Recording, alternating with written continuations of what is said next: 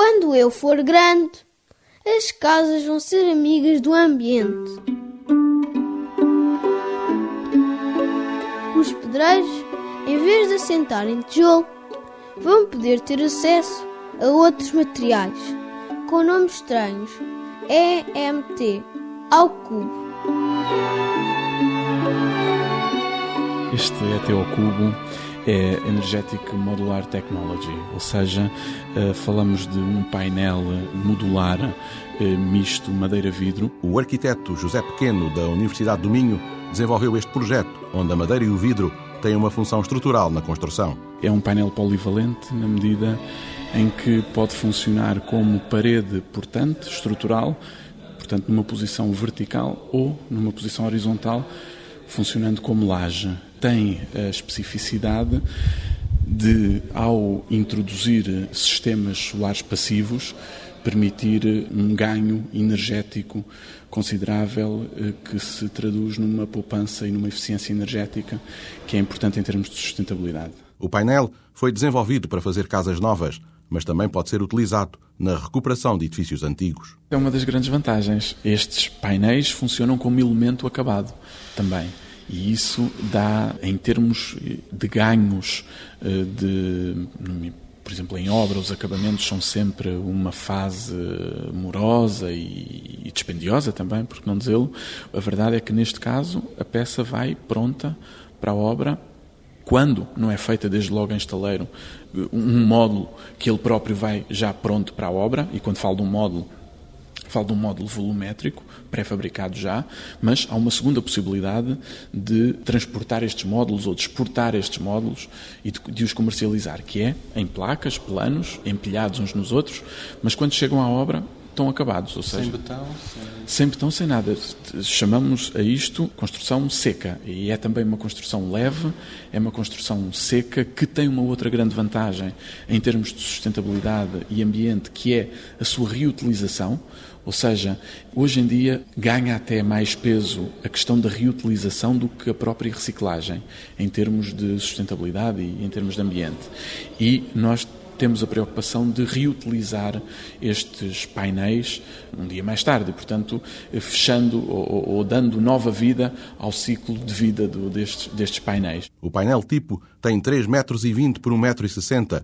Por dentro está ventilado e por fora o que se vê é madeira e vidro. Vê-se madeira e vidro e vê-se também a pedra. A pedra que são pequenos gabiões pré-fabricados que são introduzidos no processo de montagem no interior dos painéis e que garantem a absorção energética da radiação solar, nomeadamente no inverno, em que o sol está mais baixo, porque no verão o Sol está uh, numa posição mais elevada e, como tal, nós temos o, o, esses elementos, esses gabiões que têm massa térmica sombreados pelas tais placas de madeira. O arquiteto José Pequeno sublinha que os ensaios de laboratório a este produto, desenvolvido com a construtora DST, os ensaios de laboratório decorreram ao longo de dois anos. Chegamos a ter incrementos de capacidade de carga com o nosso sistema de mil por cento relativamente a um sistema comum de madeira, ou seja, dá-nos todas as garantias de, de segurança. E esta questão de segurança é fundamental quando falamos num elemento que utiliza vidro como eh, viga ou como pilar ou como elemento estrutural, ou seja, aquilo que qualquer pessoa perguntará desde logo, é então e a casa não vem abaixo, o vidro parte e a casa vem abaixo. Não, efetivamente isso não acontece porque podemos comprovar nos ensaios laboratoriais que, mesmo após as primeiras fendilhações do vidro, o que acontecem só após uma margem de carga bastante elevada, portanto, após essa, essas fendilhações, ainda temos uma margem de cerca de 100% da capacidade de carga até a, a estrutura colapsar por completo. E isso dá-nos a segurança necessária para avançarmos sem medo e para este, para este desafio. Resultados que não podiam deixar o investigador mais satisfeito. O que estamos a fazer é algo que temos a preocupação de eh, que seja cientificamente inovador, mas é fundamental que tenha uma viabilidade económica e que tenha uma implementação prática na realidade, porque o nosso grande objetivo é ver estes painéis aplicados pela cidade e, e, e não digo só no nosso país, digo em todo, a nossa ambição é toda a Europa e todo o mundo vai ser este o caminho do futuro. E até quando eu for grande, os telhados das casas vão ter painéis solares que não se vêem. Temos uma telha convencional, mas com o próprio eh, sistema multicamada fotovoltaico incorporado. Vasco Teixeira, do Centro de Física da Universidade do Minho, um dos parceiros do projeto Solar Tiles, cerâmica solar.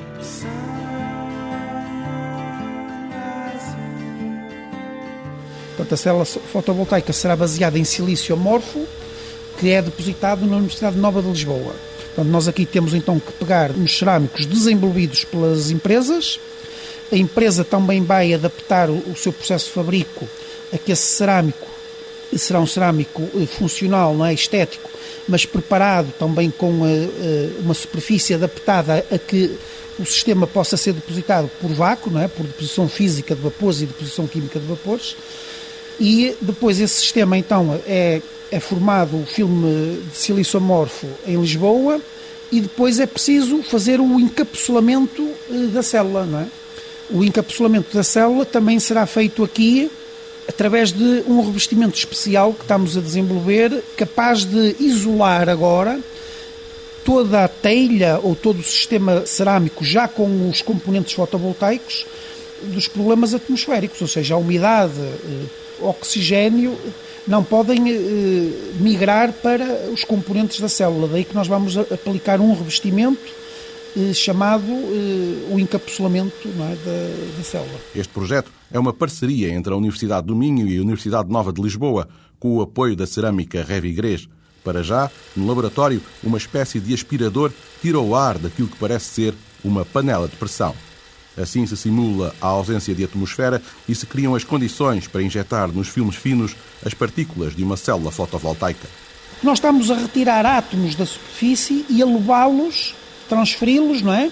Através do tal plasma, do tal spray, é uma descarga em plasma, para serem depositados no, numa placa, que será, por exemplo, vamos supor que era um azulejo ou um vidro.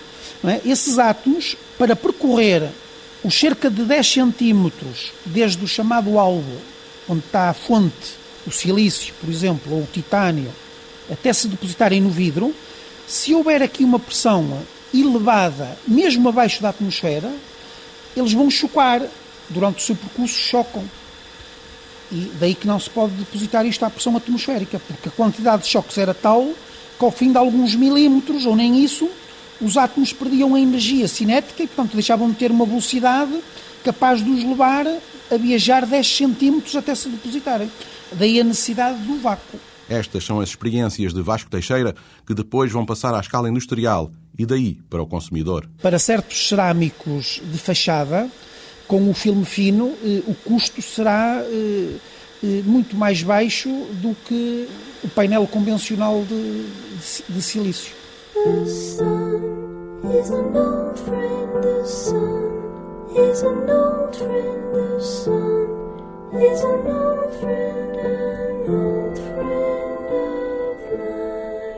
O sol vai dar energia em todas as casas. E quando eu for grande, também, com a ajuda do vento, cada família pode produzir quase tudo o que vai gastar de eletricidade. É esse o trabalho dos moinhos criados em Portugal. São turbinas de baixo custo, o projeto foi mesmo nesse sentido. Ana Estanqueiro, investigadora do Laboratório Nacional de Energia e Geologia. Ela coordena o projeto Turban. Esta tecnologia, quando comparada com as grandes turbinas eólicas, é consideravelmente mais cara por kilowatt instalado, portanto, em termos dimensionais, em termos relativos. Estas turbinas são, como eu dizia, umas turbinas de baixo custo e de elevada eficiência. Portanto, foram desenhados novos perfis aerodinâmicos especialmente adaptados ao funcionamento destas máquinas. Portanto, quando comparadas com as outras pequenas turbinas, estas produzem mais. São uma turbina que mais pequena produz mais eletricidade. O Turban passa pela construção de duas turbinas aerogeradoras, uma de eixo vertical, para ser posta no topo dos prédios, e outra de eixo horizontal, mais vocacionada para moradias. A turbina de eixo horizontal é a que está mais desenvolvida. Parece mesmo um pequeno moinho e, na altura dos testes, os investigadores tiveram uma pequena surpresa. O desenho deste perfil, eh, e não vou reclamar eh, louros por esse facto, foi feito para aumentar a eficiência do perfil do ponto de vista energético, mas tivemos a surpresa agradabilíssima de constatar que é um perfil que não emite ruído. Portanto, é provavelmente tudo indica até agora que é a máquina mais silenciosa do mercado. Agora, os investigadores esperam que o projeto passe para a fase industrial e estima-se que cada equipamento possa custar cerca de 5 mil euros. Já a pequena turbina de eixo vertical precisa ainda ser afinada, mas é certo que responde melhor ao ambiente urbano. Porque o vento nas cidades é muito, além de ser muito variável na sua intensidade, é sobretudo muito variável na direção pelo efeito do obstáculo que os prédios fazem à própria passagem do vento, o vento está sempre a mudar de direção. Ora, as turbinas de eixo uh, horizontal necessitam de estar sempre a virar e a orientar o rotor à direção predominante do vento, ao contrário das de eixo vertical, que funcionam com qualquer direção. Já vimos o aproveitamento do sol e do vento, mas quando eu for grande, também o mar nos vai dar energia com a força das ondas. O potencial da energia das ondas não está na costa, está de facto ao largo da costa. José Varandas, da Quimaner, uma empresa de investigadores do Instituto Superior Técnico que acreditam na produção de energia a partir das ondas em alto mar. É daí, por exemplo, a criação ou o interesse da criação da Zona Piloto Nacional onde existe um recurso eh, ao longo do ano razoavelmente estável e que tem energia suficiente para poder instalar vários dispositivos ao mesmo tempo. Esta zona piloto vai ficar ao largo de São Pedro de Moel e um dos dispositivos que pode ir para lá nasceu dos cálculos desta equipa portuguesa. É o modo ondas, constituído por três diferentes módulos. É um módulo de turbina gerador, um grupo de turbina gerador, um módulo de comunicações uh, autónomo e um módulo de comando e controlo. Eles servem para montar uh, onshore, portanto, para, para montar na costa, pode-se montar num quebra-mar, por exemplo, como o da Foz do Douro ou como uma, uma central do género da, da Ilha do Pico, mas pode-se também montar numa plataforma flutuante que tenha câmaras de ar, como as que falei há pouco, mas flutuantes. Portanto, como é, por exemplo, o caso da instalação da Irlanda. É uma, é uma câmara de ar flutuante. A turbina é baseada na tecnologia de coluna de água oscilante e, ao contrário do que se poderia pensar, não é diretamente a força da onda que cria a energia. O que provoca a energia é a pressão do ar. Porque uma vez essa furna, essa câmara fechada, a pressão do ar varia, portanto, eh, aumenta quando a onda sobe, diminui quando a onda desce e este, esta inspiração, a expiração, digamos, esta pressão positiva e negativa originada no, na conduta onde a turbina se instala, faz com que a turbina rode sempre no mesmo sentido. Os cientistas dizem que as ondas na costa continental portuguesa davam para alimentar de eletricidade todas as casas do país. Mas o futuro, quando eu for grande, também passa por gastar menos, gastar menos em tudo e saber que as casas para onde vou de férias não destroem a paisagem. Ela está sob estacas de madeira e está suspensa, ou seja, ela não, não, não promove a impermeabilização dos solos. O arquiteto João Cardoso de Melo, da Cascais Natura, que desenvolveu a Ecocabana. Este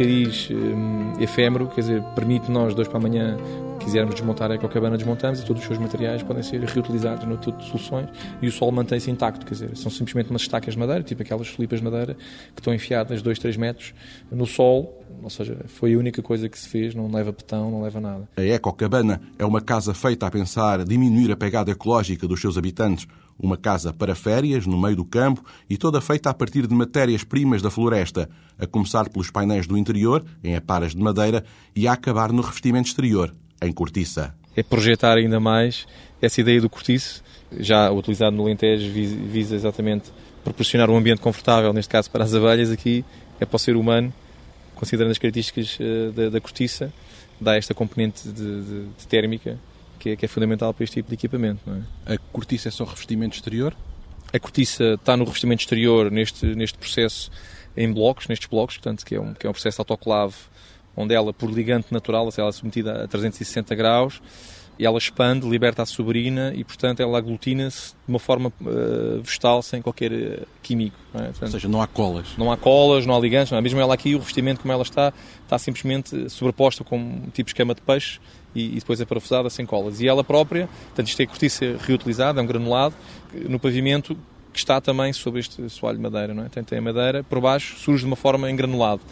E ela eh, aglutina-se de forma em tijolo, portanto é bastante plástica e moldável, temos ali, por exemplo, também uns bancos, que também foram desenhados por nós, que também através dos blocos de cortiça, depois trabalhados como peça de design.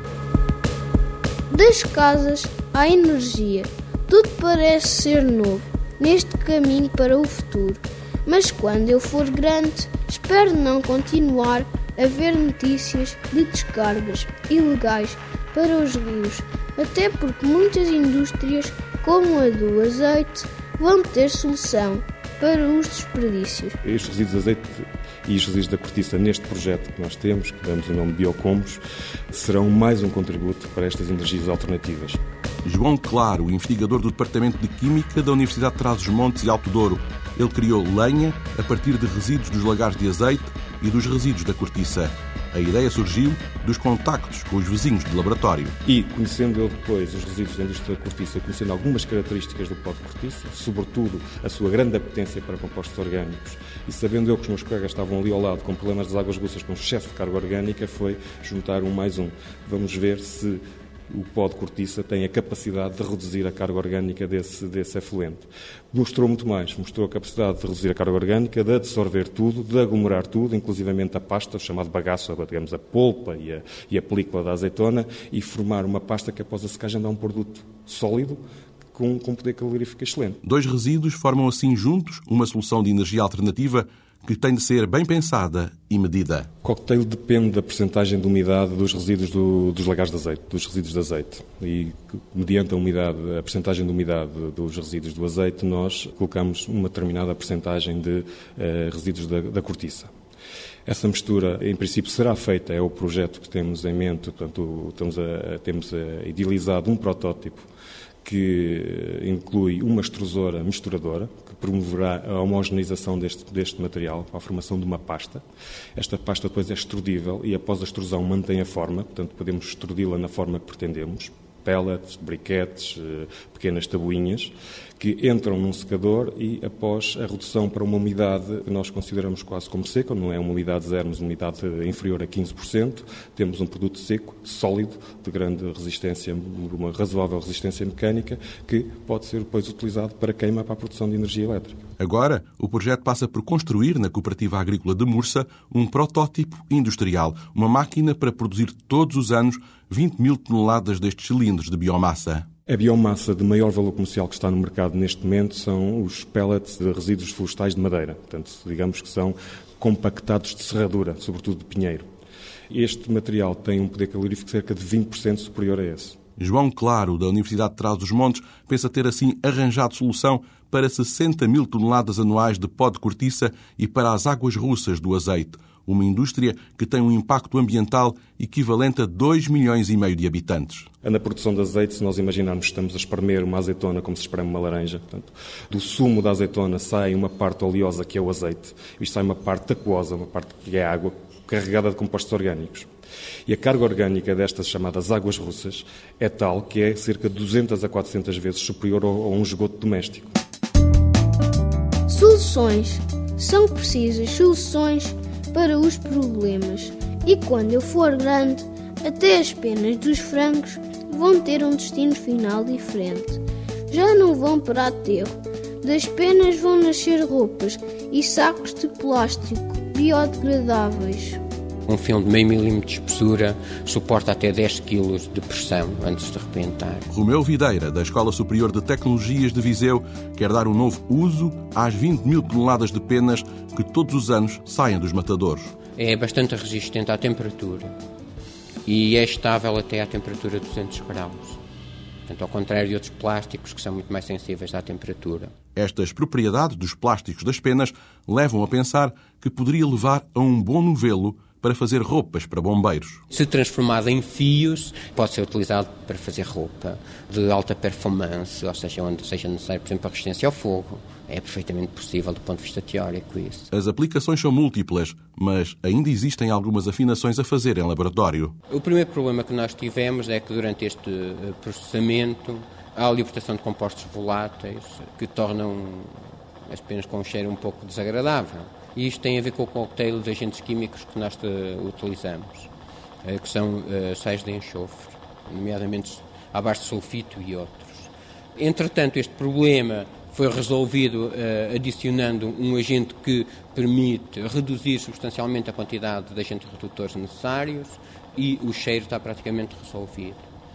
O segundo problema que nos surgiu, que ainda não está totalmente ultrapassado, tem a ver com o facto de os filmes, quando estão em contato com o ar, têm a capacidade de absorver água, eh, mais do que a desejável. A água substitui o agente plastificante que nós, com o tempo que nós utilizamos, que é o glicerol, e depois, se, se passar por períodos de seca, fica um, um, um polímero extremamente duro e quebradiço o que significa que também limita as suas aplicações. Assim, para já o bioplástico está limitado a ser utilizado em vasos para viveiros de árvores. O filme é rapidamente biodegradável, tipo um, dois meses na Terra é totalmente biodegradável. O processo de biodegradação liberta a quantidade de nutrientes necessários para o desenvolvimento da planta.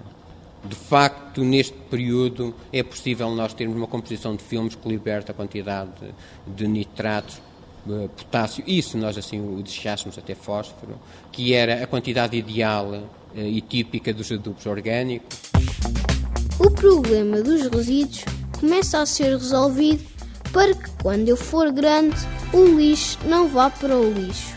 Da mesma forma, é preciso pensar noutra maneira de criar os alimentos, como, por exemplo, a criação de peixe em jangadas dentro dos rios e não dentro de tanques. A nossa ideia era fazer uma aquacultura que seja adequada à zona onde estamos. Vítor Carvalho, da Brita Godo, que em parceria com a Aurélio Martins Sobreiro e a Universidade do Porto, desenvolveram este conceito. Não uma grande aquacultura, mas uma aquacultura aqui para a zona, para o Conselho de Viana do Castelo. Queríamos fazer uma coisa pequenina que exigisse pouco investimento inicial e pouco investimento em capital circulante e, portanto, fomos fazendo uma coisa modular que nos permitisse crescer. A jangada está está suspensa em flutuadores de, em tubos que lhe permitem flutuar. O peixe está no fundo da jangada e a corrente passa aqui todos os dias. A maré sobe, a corrente passa para cima, a maré desce, a corrente passa para baixo, permite-nos poupar em bombagem, eletricidades, custos de manutenção de uma série de equipamentos que, que não precisamos. Portanto, isto é uma coisa simples. O peixe criado é o rodovalho, que está em meio quase selvagem. Sim, a nossa particularidade no peixe é que, de facto, passa aqui muito mais água que nas outras eh, pisciculturas todas. Portanto, todos os dias passam aqui milhões e milhões e milhões de metros cúbicos, para cima, para baixo, para cima, para baixo. Isto dá uma, uma dureza da carne. Pronto, tenho que vender o meu peixe, não é? O nosso peixe é, é ligeiramente mais rijo, tem menos gordura, tem uma cor mais escura, uma vez que está não está tapado, este sol faz com que o peixe seja um bocado mais escuro que o normal, o que aqui no norte tem alguma tem mais aceitação. A alimentação é feita com base em ração, duas vezes ao dia. Tomáramos nós que eles aproveitassem para comerem os peixitos do rio, mas claramente eles habituam-se. Para eles, comida é a ração que cai dentro do tanque, vêm comer exatamente como nos outros sítios. Eh, portanto, isto é um sítio onde há camarão e já várias vezes eu quando mergulho vejo os camarões a limparem a boca aos peixes e o peixe não deixa de comer o camarão e o camarão é qualquer coisa que normalmente os peixes teriam que comer. Portanto, eles só comem ração. Estas jangadas vão poder criar até 40 toneladas de peixe por ano. Bem longe das mil toneladas de uma piscicultura intensiva do estuário do Lima, a ideia pode vir a ser exportada para o Rio Minho e para a Ria de Aveiro. E um dos problemas que tem que ser enfrentado é o mexilhão, que se fixa e vai aumentar o peso da jangada. Aquilo que ao princípio tem 500 quilos, com o mexilhão, passados uns tempos tem 1000, tem 1500 quilos, acaba por ter muito mexilhão e, claro, precisa de mais flutuação. Portanto, aqui põe-se com a questão de vamos ter que ir tendo a possibilidade de acrescentar tubos à medida que o mexilhão vai crescendo e pronto, coisas pequeninas, pormenores que, que acabam por ser muito importantes, não é? Como qualquer negócio, o detalhe. Isto, isto no fundo é um paralelepípedo, é um Um cubo, sim.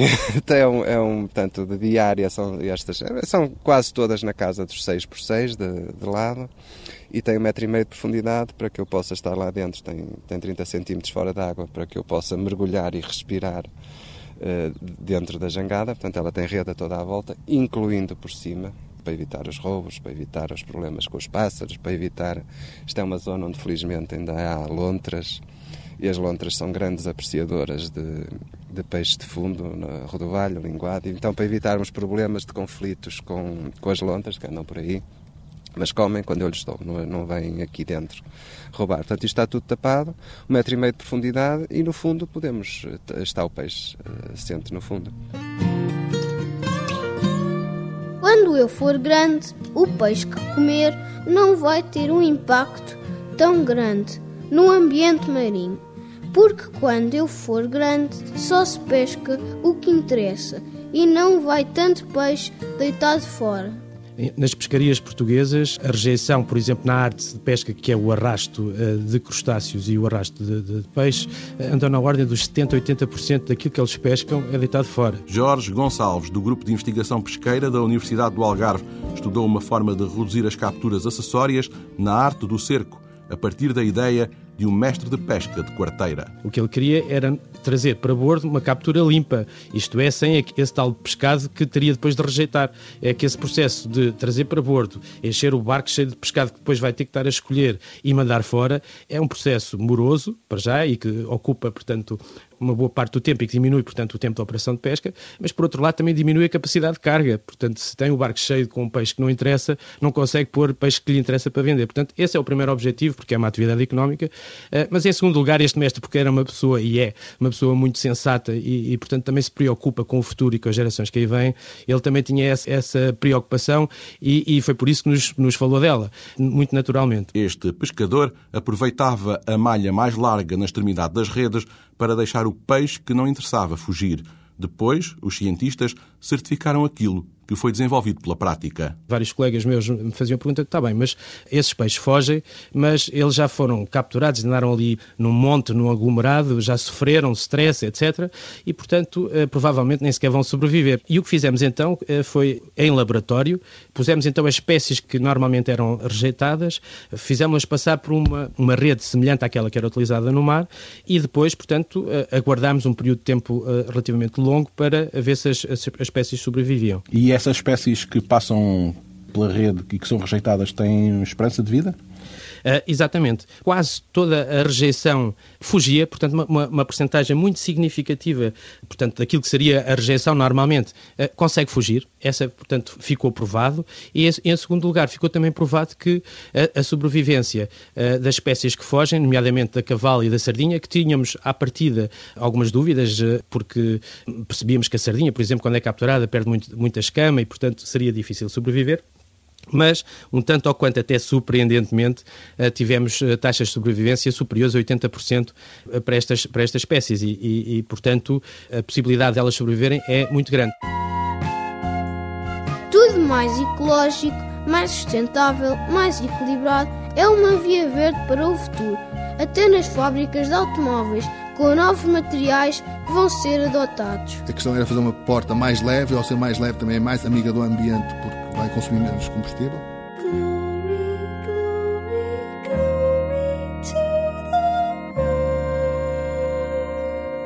Júlio Viana, do Departamento de Engenharia de Polímeros da Universidade do Minho, quer fazer um painel de porta de automóvel de polímeros compósitos. Estamos a falar de uma porta feita em material plástico de origem natural, que será o tal ácido polilático, reforçado com fibras de celulose. o papel é celulose, estamos a falar aqui de uma celulose mais pura, eh, estamos a falar aqui de papel mais branco, papel branco onde escrevemos, por exemplo, que são, é quase 99% celulose, eh, que é um material que vem de origem, mas que é um material capaz de reforçar e dar propriedades mecânicas superiores ao, material polimérico. Daí a nossa necessidade de reforçarmos o, o plástico. É? No fundo não vai ser papel, não é? vai ser uma mistura entre ácido lático, papel em fibras de celulose, no fundo. É uma porta mais verde. A vantagem que tem a questão da porta não é a questão de usar materiais mais leves, porque as portas do interior de porta já são feitas em materiais plásticos, mas é arranjar alternativas a materiais de origem sintética e utilizando materiais naturais. Por isso o que se espera aqui realmente é ter uma porta que seja mais amiga do ambiente. Uma porta que eu possa, por exemplo, substituir um painel e deitar o painel ou reutilizar esse painel ou deitar ou esse painel no, no, no ambiente e ele ser biodegradável, por exemplo. Mas estes polímeros podem ter outras utilizações. Estamos a falar em fazer, em fazer garrafas, por exemplo, as próprias garrafas de água serem materiais de origem natural e biodegradáveis questões de embalagem em geral, não só de embalagem rígida, mas próprios filmes poliméricos para, para embalar eh, os nossos, os nossos produtos no nosso dia a dia. E acaba por, falei também na questão do calçado também, é muito, acaba por ser importante, nós como, como grandes produtores de calçado em nível nacional, temos essa capacidade também de poder fazer o calçado que seja então biodegradável e que, possa, que seja amigo do ambiente. Além de ser biodegradável, que seja, utilize processos de fabrico amigos do ambiente. Estamos a falar, por exemplo, de colas que sejam, sejam verdes, uh, processos de fabrico que sejam, que sejam também amigos do ambiente e os materiais também amigos do ambiente. E lá cá está a nossa visão holística toda do processo, desde a origem do material até ao seu fabrico, até ao produto, o uso do produto e a reutilização do produto todo no ciclo de vida. Júlio Viana, da Universidade do Minho, é da opinião que a indústria automóvel não pode só pensar no motor com combustível mais ecológico. Nós não podemos estar a falar só no aspecto de um automóvel que vai ter uma motorização elétrica porque é mais amiga do ambiente, mas também tem que ser capaz de utilizar materiais mais amigos do ambiente. E quando falamos a falar em materiais mais amigos do ambiente, estamos a falar em, em polímeros que são materiais que são mais leves que os outros materiais e que são materiais que podem vir de fontes naturais, podem ser reforçados com materiais naturais. Eu penso que esse vai ser o futuro. Estamos a falar em particular da indústria automóvel. É cada vez mais incorporação de materiais amigos do ambiente nos, nos processos de fabrico. Neste sentido, o Departamento de Engenharia de Polímeros fez subir a fasquia do projeto. Teoricamente é possível fazer um carro 100% em plástico, tecnologicamente, e que cumpra as especificações, é, é, tem que ser ainda estudado. Por isso não, são, não é um passo simples. Nós estamos a começar pelo interior como uma primeira abordagem. Eu falei, depois íamos para a questão toda do reforço interior, eh, da própria porta e ao exterior também, o painel exterior do carro, que hoje é feito em, em aço Pode ser feito em plástico também. A nossa abordagem aqui não é entrar só nos materiais de fontes naturais, mas também a utilização massiva de plástico no automóvel para reduções de peso. É? E logo a redução de peso acaba por se refletir na redução de consumo e numa, numa poupança de combustível que vai poupar o ambiente. Do carro às casas, dos resíduos às pescas e também a energia. Foram duas mãos cheias de projetos, dez formas diferentes de fazer o mesmo, defender a vida neste planeta, para que, quando eu for grande, as ideias com o futuro já estejam presentes no meu dia a dia.